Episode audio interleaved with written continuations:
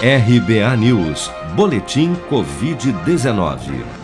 Segundo a última atualização do painel Covid-19 do Ministério da Saúde, em 24 horas foram notificados pelas secretarias estaduais de saúde 37.498 novos casos e mais 790 mortes provocadas pela doença no Brasil nesta segunda-feira com base neste total, o país já soma 449.858 óbitos relacionados à Covid-19 desde a primeira morte confirmada no final de março do ano passado.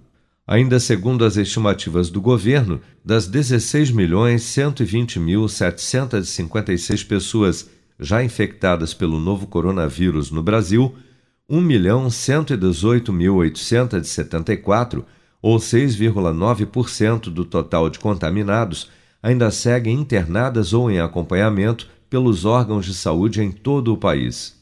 42.421.041 pessoas, ou 20% da população do país, já haviam recebido a primeira dose de vacina contra a Covid-19, sendo que destes, 20.895.209 ou 9,87% da população, também já foram imunizados com a segunda dose até esta segunda-feira.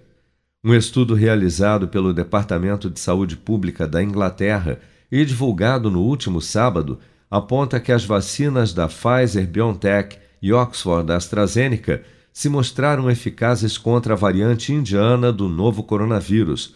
Segundo os pesquisadores, o imunizante da Pfizer apresentou 88% de eficácia e a vacina Oxford da AstraZeneca 60% contra quadros sintomáticos da cepa indiana B1617, duas semanas após a aplicação da segunda dose dos imunizantes.